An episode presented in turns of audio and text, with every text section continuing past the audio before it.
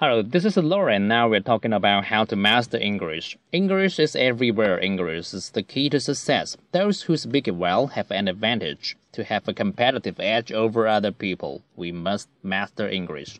So many people study English and so few can speak it well. What is the problem here? It is that people study the wrong material, they use the wrong methods. They are wasting their time.